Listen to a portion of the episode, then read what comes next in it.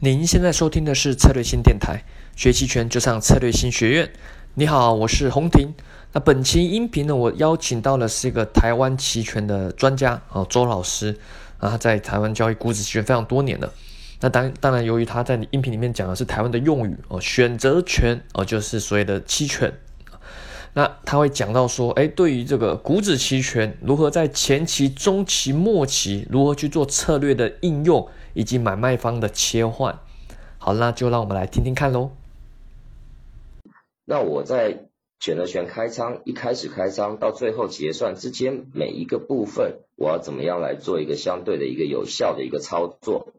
一个，我们可以看到这个时间上的一个呃，我们举的例子是沪深三百指数现货它的一个价格的一个变化。那在这部分，我统计的方式可能跟一般大家了解不太一样，因为我这边算的基本上是属于结算到结算为一个月来算，因为我们合约是以月为单位，所以我们希望了解到是一个指数它平均过去每个月到底它的涨跌是多少，它的振幅是多少，这在对于我们做一个期货选择权的操作上会有一个非常大的帮助，所以你会发现从二零一零年开始统计。它每个月的一个平均的一个开盘跟最后结算价的一个差值，还有它其中所经历过的高，曾经到过的低的一个差值来做一个呃统计，我们会发现其实平均下来，我们可以来看一个沪深三百现货指数，它的一个开收价，我们历史上看到从一零年到现在最大值是八十二点，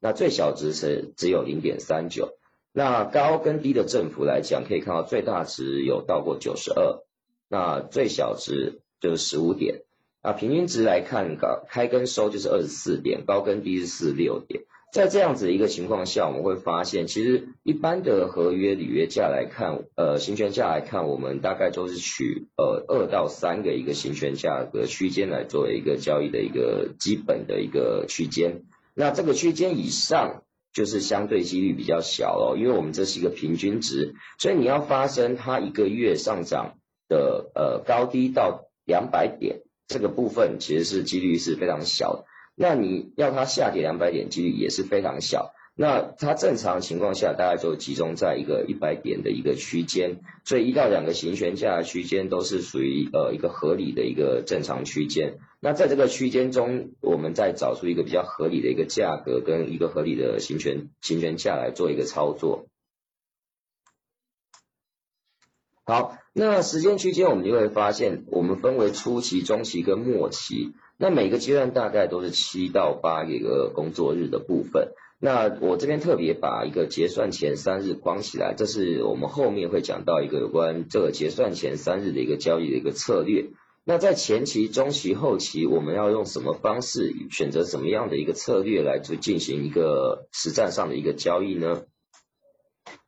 首先，我们先看前期这个策略的部分。前期策略，我是建议呃以买方为主。因为买买入的价格呢，是以价较为价内的一个行权价，因为此时的状况下，它时间价值一个流失状况比较低，那它的指数只要有波动，你就可以赚到它相对应的德尔塔值较高的一个获利，呃，因为是价内的关系。那卖方则为辅，卖方的产生原因是因为你对于这个行情呢才刚开始，你可能觉得这个月我还不明确。整个市场的部位，他们的建构方式，还有他们的一个策略是属于呃盘整呢，还是盘整偏多，还是偏多？类似这部分还没有办法看出一个端倪，所以在这部分呢，我们会以卖方为辅。那如果出现一个盘整的可能性的时候，我们还可以对于呃策略做另外进行调整。那这部分第二个就是需要观察一个行情的一个变化的一个几率。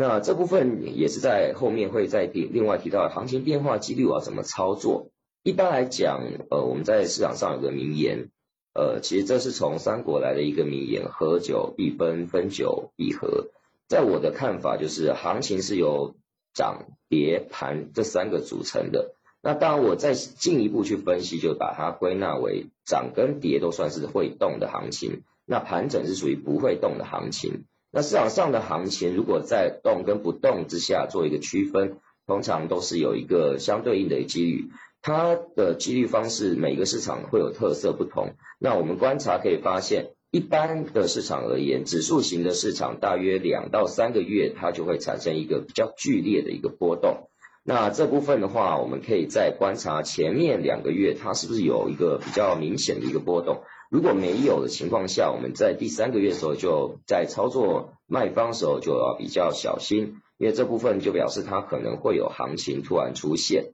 那这里第四点，最后注意成交量突然变大的一个行权价合约，因为这部分就表示，呃，我们是在观察有没有人已经预知未来可能会有一些消息面或者是某些特殊因素要出现，那他们会偷偷的进场布局，它会在未平仓的一个部分，你会看到，呃，成交量大且未平仓也会跟着增加，表示假设现在在两千一百五十点，那你会突然发现，哎。两千三百点的一个行权价，为什么它的未平仓以及成交量突然的开始产生一个明显增加？这时候你就会知道说，哦，可能他们已经有些人知道未来有些政策上利多公布出来，所以你可以注意这部分的一个变化。那我们这边主要讲到是前期部分的一个交易的一个策略。那到了中期的时候，这时候呢，差不多也是到月底了。在月底跟月初一个交接的过程中间，这个中期部分我们要怎么做交易呢？这时候我们就要转变为卖方为主了，然后随着行情来调整自己的部位。那我们刚好提到区间就是偏于一到两个行权价，原因是因为我们统计过历史上的一个震荡，当然历史上的震荡还要搭配我们刚刚提到有关整个波动的可能性，也就是前面几个月有没有波动，来作为卖方的一个调整。那这时候买方就是辅助，它的辅助效果呢是帮卖方做一个避险的一个策略，因为在此时呢，整体上的期货的部位可能已经产生一个方向，已经累积出一个量能了，所以对于这部分的交易应该已经渐渐出现明确的主体。这时候呢，如果假设你判断的方向是盘整偏多的时候呢，你就可以开始做一个进行一个卖出卖权。然后来进行买买进买卖进卖权这一部分来做一个搭配的避险。那这部分中期的策略部分，我们主要的交易的该注意的呢，就是大行情没有出现的时候呢，这时候对于买方就是一个很大的一个利多点了。因为当你发现前面两个月都没有行情，所谓没有行情，就是它低于我们一般平均该有的一个振幅的时候呢。那这时候第三个月的振幅还没出现，在前期还没出现，那么中期就有可能是相对来发动的一个点了。那这时候我们就可以来进行一些呃类似赌注性的一个交易策略，来做一个买方买多一点，你觉得方向也出来了，该可能往上的波动会增加的这些策略来做一个赌点。好，那数据的部分的话，因为世界各国其实，在呃地球整个呃网络都很流行之后，我们在交易部分可以看到很多市场上的一个变化。那大市场变化当然是我们关注的一个焦点。那这些数据呢，他们都会公布属于相关的一些经济数据。那不管是美国部分的非农，或者是呃国内毕竟公布的一些呃汇丰制造业指数这些等等呢。他们都会产生对行情在短暂期间产生一个波动，呃，这里为什么提到是短暂？因为这些数据也可能都是只是对于上个月的一个公布，那我们要看数据的特性来做一个交易的交易的一个搭配，那这部分我们就可以呃看数据来做一个因应断一个短期的一个波段。那这部分依然要注意成交量突然变大的一个合约，因为也相对有别人会有这样子的一个想法，他会觉得说，哎，这里差不多该发动了，行情要走出一个方向了，他开始做一个积极的建仓一个部位。好，那到了后期，所谓后期就是结算前一周到一周半的时候呢，这时候其实呃，我们相对来讲一个策略一个交易已经到了一个尾声了。那不管是行情或该动的也走了一个波段，这时候相对别的交易者来讲，他也会想要对于自己一个获利来做一个呃算是落袋为安吧，就会做一个出场的动作。所以我们呢也一样，就是对于你在中期收的时间价值，虽然在后面会发现它会明显的下降，但其实我们在相对性风险而言。你后面赚到的是背的比较大的一个风险，因为结算之后附近因会有比较大型的一个法人在做一个互相的一个交易，那这部分我们呃小额投资人的话，尽量不要去参与到这部分的一个波动。那我们对于我们已经获利的部分，如果只剩下百分之十或到十五的一个价值的时候，其实就已经可以考虑做一个回补。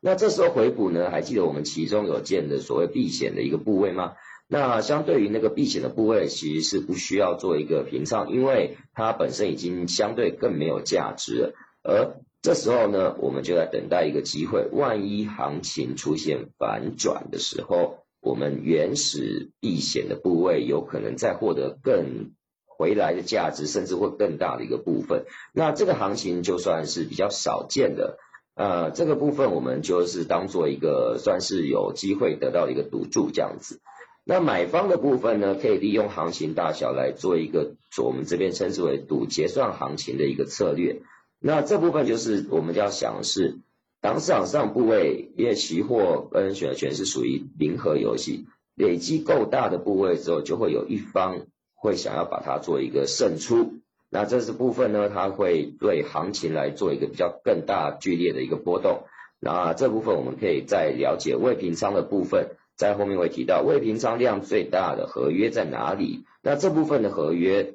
之后我们提到它会不会产生是一个相对性的一个障碍，或者是突破之后会呃产生飙飙涨式的一个价格，这部分是我们可以考虑的一个合约。那我们要来注意到最大未平仓量突然变化的一个部分，也是要值得我们考虑。所以整个前中后期的一个交易策略大致上是如此。那当然详细的中间的一个交易的一个操作细腻度，就必须在大家在。看这个期货行情的一个变化时候，来相对应做一个阴影。那中间有一些 任何的一些变化因素，我们都是可以把它纳进去考虑，来做一个交叉策略的搭配。呃，讲到这边的话，我想要问一下大家，对于这个部分前中后期有没有些呃想要问的一个问题，或是有没有听不太清楚我讲的？好了，音频就到这边。那如果想学更多的期权课程和知识，欢迎使用策略性学院网站。当然，我们最近期也开了蛮多，因为疫情的关系，开了蛮多线上的课程啊。所以一样，想了解更多，上策略性学院网站，或者是策略性公众号，或者是添加这个策略性小姐姐微信号哦，Algo Beauty，或者是在喜马拉雅电台下方留言咨询。好了，我们下期再见喽，拜拜。